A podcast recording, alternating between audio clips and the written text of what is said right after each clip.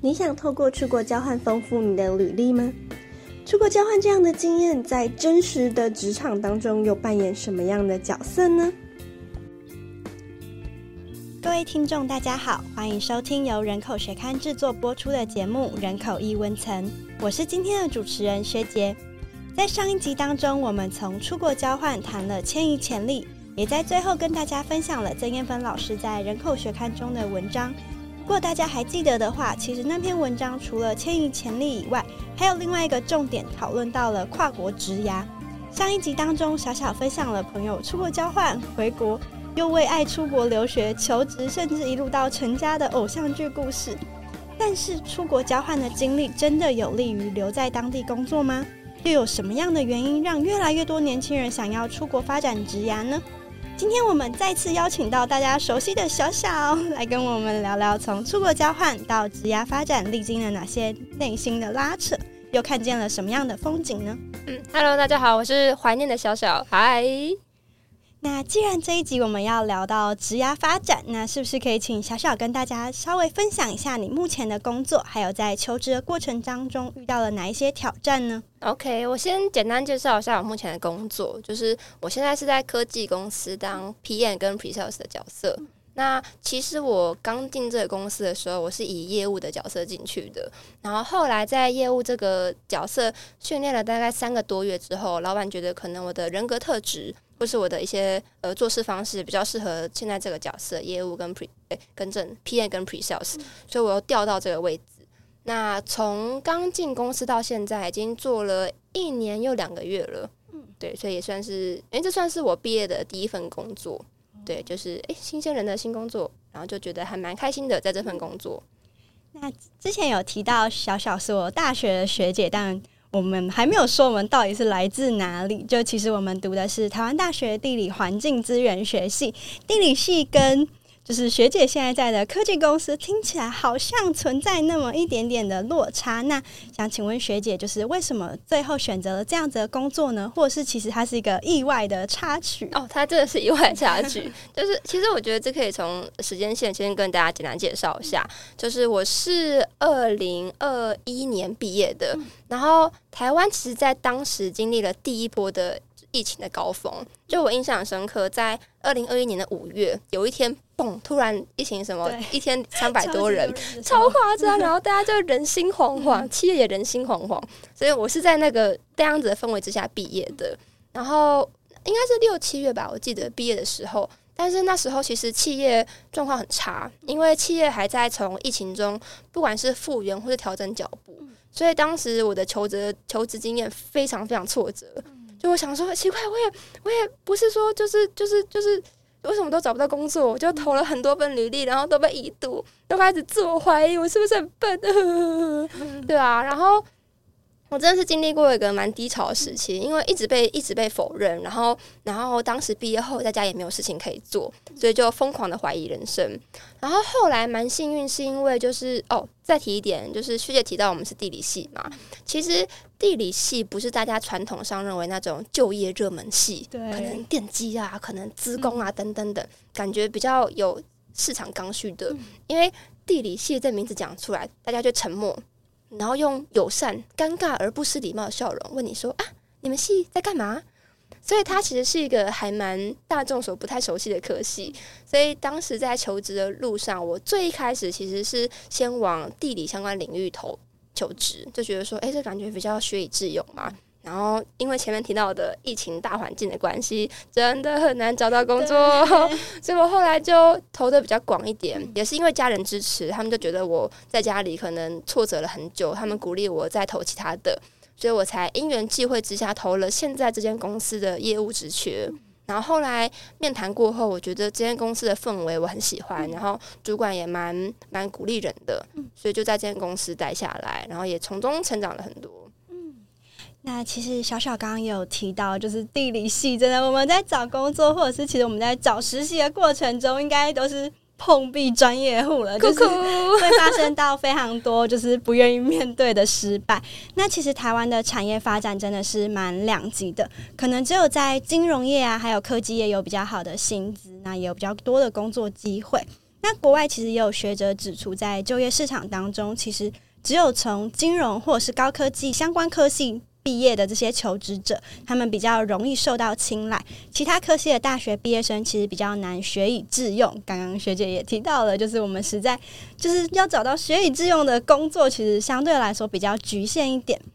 那在上一集当中，我们提到的曾艳芬老师，他的研究当中，其实他也有蛮多最后留在日本就业的那些受访者，都提到说，他们在日本交流的期间，发现日本企业是以申请人的潜在能力与性格作为衡量标准。而不是就业的集战力，因此对于各科系背景的求职者，普遍比较是保持着开放的态度的。那这其实就很吸引台湾非主流市场的人文社会科学背景的年轻人。那想请问小小，你在在中国的过程中，你有感受到这样子开放的氛围吗？或是其实中国是跟台湾比较相近的？我在中国，因为当时我是在武大交换嘛，然后我参加他们的校招，但是可能因为当时因为我是交换生的身份，所以当时当地 HR 就是不太不太支持这件事情，因为他们觉得说他们需要比较长期的战力。然后还有一点是因为武汉是一个相对之下在开发中的城市，所以他们对可能建设、可能建设业者、可能金融业者需求比较大。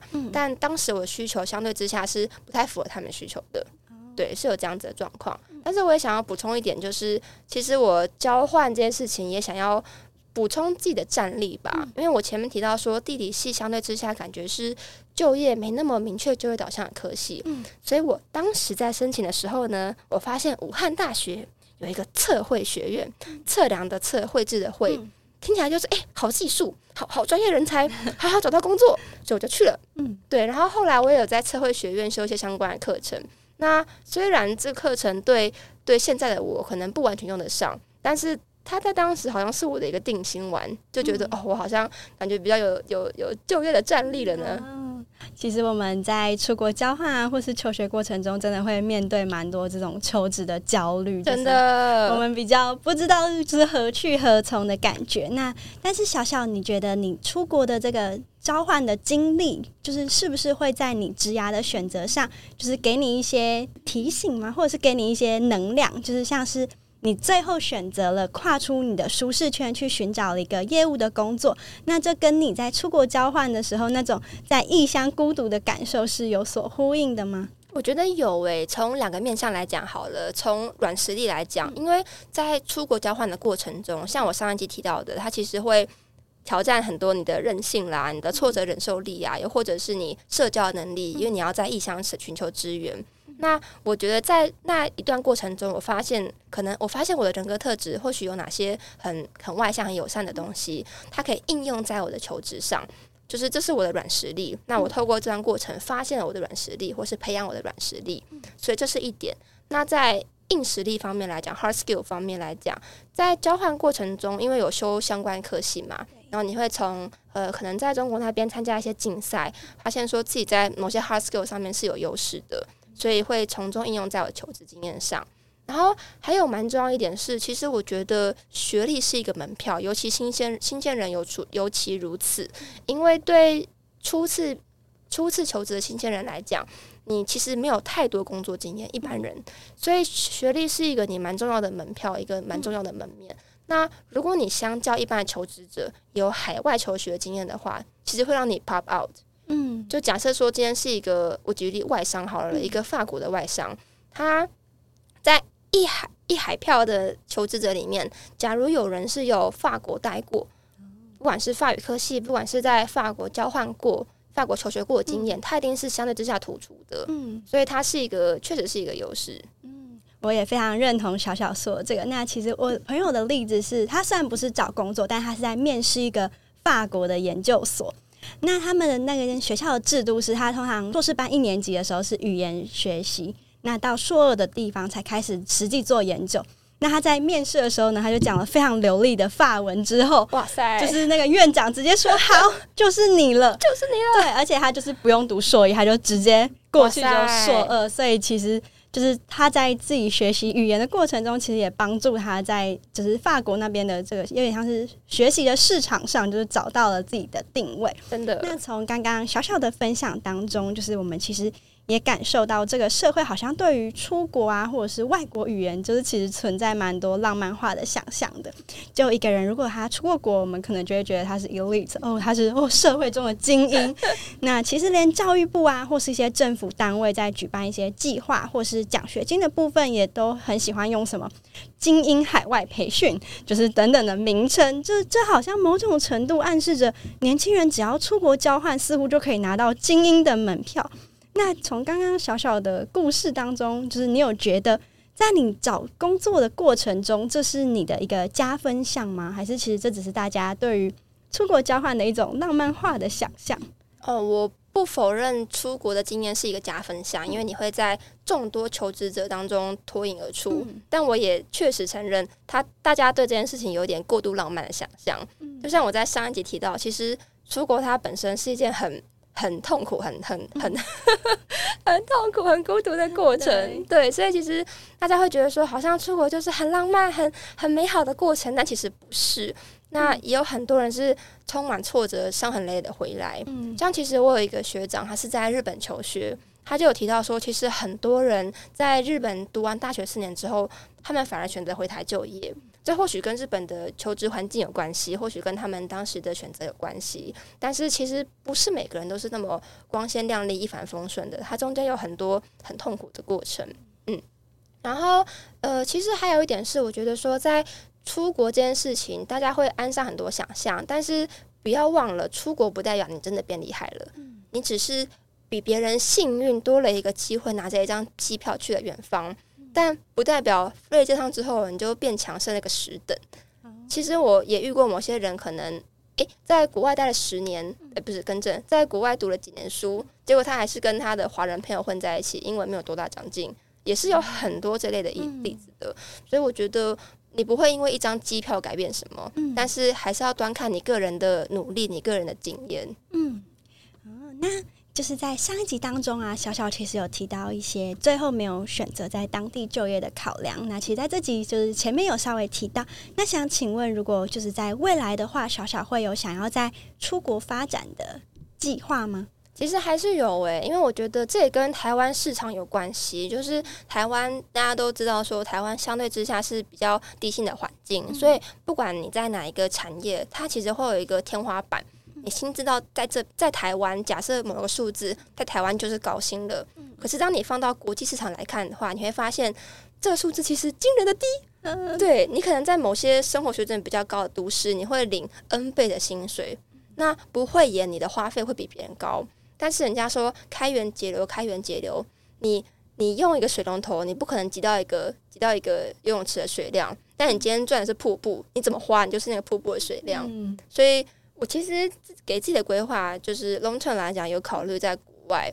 求职或是求学，但是这会是一步一步来啦。因为现阶段还是会考虑先把自己在台湾的工作马步打稳。嗯嗯啊，那想请问小小，就是如果真的有一天可以出国发展的话，你会想要到哪一些国家？那又是出于什么样的考量呢？其实很核心一点是看亲子，这是件非常扎实的事情。对，就是大家出出去远方，一定不是闲闲没事，你一定有心中的向往。那以我为例，可能我会希望找更好的待遇、更好的求职环境。那以我的朋友为例，像是假设可能某某某某产业，假设环呃环境保护来讲好了，可能他在台湾是相对比较萌芽的产业。但可能在澳洲，它是一个很成熟，然后有完整的产业链的话，他也会考虑因为自己的兴趣去澳洲当地就业。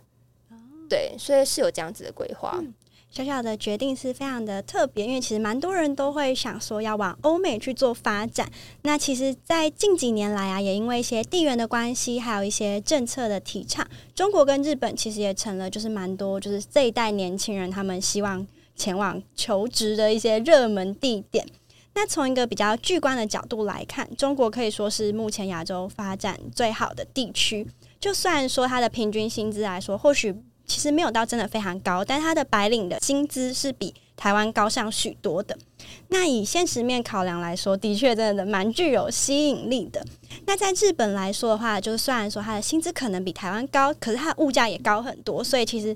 两者就是相权衡之下，他的薪资上对台湾人来说，或许其实没有那么有吸引力。可是因为他们有非常完善的聘雇的制度，所以其实也成了非常多台湾年轻人愿意赴日的原因。那其实每个人他可能也都会有不一样的考量，像小小刚刚也提到说，就是你有自己的兴趣啊，或者是其他的顾虑，所以才选择到澳洲。那就是听说小小就是有就是男朋友，那就是如果在就是未来有就是出国就是求职或者是在发展的话，那这样子你会担心就是这种跨国恋情的问题吗？其实会耶，就是呃，我们前面提到说你出发一定是有某些向往嘛，那。哎，我突然想到大学提到的推拉理论。嗯，对你其实做一个决定，其实你会考虑很多层面，可能是薪资，可能是就业环境，或者是你在当地的一些羁绊，然后情感的 affection 的影响之类的。那感情会是我考量的一个点，就可能会考虑说，哎，我的伴侣他他的目标是什么？他的兴趣是什么？他想去哪个地方？那我也会因为他去思考说，哎，那我会不会考虑跟着他去到去到国外去读书、去就业等等等。然后还有一点，台湾比较没有是伴侣签证这个东西。对，就是可能假设在澳洲好了，他们可能某个人去那边求学，他的另外一半其实可以申请伴申请伴侣签证一起过去。是在台湾的签证制度，我记得好像没有。嗯，但是在澳洲或是欧美，他们是有这个东西的。对，所以其实蛮蛮有趣的，就是说情感这个东西会是人迁移的，也是一个人们迁移的一个考量的点。嗯。所以，其实，在就是不管是就是出国这件事情，无论是不是交换啊，或是求职，它其实都是就是台湾这一代年轻人一种非常新，而且就是就是也蛮多人愿意去尝试的一种选择。那我们前面谈了非常多关于就是跨国职涯，就是非常光鲜亮丽的一面，包含可能有很好的薪资啊，很好的发展啊，还有很好的聘雇的制度。但是这一切真的有我们所想象中的这么美好吗？其实我觉得不完全呢，我们还是带了很多浪漫化的想象。就是举例而言，当台湾人去国外求职的时候，就像今天在台湾，有可能印尼或是菲律宾来的移工来台湾求职，你第一眼就知道他不是你们国家的人，你第一眼就带了印象对于他。同理，当一个台湾人去假设欧洲求职好了，欧洲人也是这样看你的，所以你其实跟别人踩的起跑线就不一样。你要怎么样去追上这个落差？像其实我有在欧洲工作的朋友，他就跟我说，他们他们朋友圈里面有人可能是在台湾还不错的大学，然后也是读到硕士毕业，但是因为他或许是语言能力，或许是种种原因，在当地他就比较不受看，不被重视，或者是比较难找到我们认为一般的文职办公室的工作，所以。即使他顶着硕士的光环，但是他到当地是做仓管的工作，那这其实相对之下可能会有点心理上会有点落差，就觉得说，哎，我已经在台湾读到一个还不错学校啊，我已经读到硕士毕业啦，那为什么我在国外只能做这类工作？就其实心里还是有蛮多坎会过不去的，所以这也是大家可能在国外工作的一个迷思吧，就是因为你就跟当地人活在不同的想，活在不同的起跑线呐。当地人一出生，他就是在当地生活，会当地的语言，然后懂当地的企业的规矩。但当你一个外来者、一个异乡人到这个地方的时候，其实你要付出多人家非常非常多倍努力，才能够站在同一个起跑线上去工作。这其实是一个不争的事实。对，那在小小刚刚其实就是也分享了蛮多你朋友可能在国外成功求职的案例。那当然有一些比较可惜、心酸的一面。那再加上你自己目前职涯的一些经验的话，请问小小有什么样子的观察呢？观察哦，其实我发现蛮有趣的一点是疫情带来的影响，就是因为疫情嘛，过去我们都习惯人一定要面对面接触，不管是社交啦，不管是教学啊等等等。可是也正是因为疫情，们习惯了线上的课程，我们习惯了线上的互动、线上的交友。同理而言，其实企业在也在发展线上的求职等等等。像因为疫情的关系，很多美国的科技大厂他们会往国际去增才，因为对这些科就对这些科技大厂而言，我在戏谷养人，但我可以在国际上用相对比较便宜的薪水去吸纳这些国际型的人才。那对这些国际人才而言，我可以不用出国，我在当地享受我当地的可能福利、当地的习惯的状态。那我可以领国际市场等级的薪水，何乐而不为？所以它就像是一个怎么讲金字塔吗？这就是一层一层的关系。当上层台湾的可能科技的精英被国外市场撬动之后，被拉过去了，他们就是一层一层一层的往下挖人。那其实是一个就业市场上还明蛮明显的现象，但是人才开始不止在当地市场被竞争，人才被放到国际市场上被竞争了。这是一个，就是当你有一定的实力、一定的语言能力的时候，你是有机会在，即使你不用出国，你都有这个机会去进到国际市场上。那同理，不只是就业、教育也是。就过去我们可能很习惯，我在台湾我就受台湾教育，学台湾的课程。但是因为疫情，或是更之前 Coursera 等等的平台，你也可以在台湾，在在这个地方学到国际等级的，受到国际等级的教育资源。你可以修哈佛的课，你可以修斯坦福的课，在这个地方，所以它其实是一个更更多元，然后资源更好取得的一个状态。因为疫情，其实这是一个很振奋人心的消息。有没有？在过去的话，可能出国交换会是人们就是。找到国外工作一个非常好的一个管道，或许也是唯一的管道。你可能要在当地有求学的经验，才能跟当地建立起连接。但现在因为网络的发展啊，还有就是整个空间的改变，其实这一切都不再只局限于实体上的在那边，而是可以透过这种网络的方式来找到自己梦中的那那份好的工作。那跨国职涯的发展其实有非常非常多的原因，包含开场提到的为爱奔走天涯，或是小小分享的，就是可能想要看看外面的世界，又或者因为出国交流的经验所留下的憧憬。在节目最后，也想跟大家分享《成为迁移者：台湾年轻人跨国职涯发展与迁移潜力》这篇文章当中很有趣的一个讨论，里面指出了中介化迁移的现象。也就是国际迁移者的阶级背景不再只是两级的蓝领移工，或是中上阶层的专业精英。刚从高等教育毕业的年轻人也有机会成为国际迁移的主力之一。只是他们虽然可能是从事这种白领的工作，领着还不错的薪水，可是他们就业上呢，可能没有办法像中上阶层的精英一样非常的稳定。那在国外的研究，他们也发现啊，这群中阶的年轻人。他们可能不像我们想象中的哇，他们应该都是超高学历。其实有蛮多的，他们可能不是毕业于名校，只是因为他们在国内可能没有办法找到一个巩固中产阶级地位的工作，所以他们选择了去国外工作，去作为一种自保的策略，以维持他中产阶级的位置，以避免中产阶级地位的下滑。那无论是出于什么样的原因，选择离开了这片生长的土地。但相信这个决定，还有在这过程当中累积的迁移潜力，将带领着他们抵达梦想的彼端。而小小到武汉那半年的离开，也带领着他抵达了现在这个更坚强也更强大的自己。谢谢小小今天精彩的分享，谢谢大家的收听，也欢迎到粉砖跟我们聊聊对于跨国求职的想法。人口一温层，我们下次再见啦！本节目感谢科技部人文社会科学研究中心补助。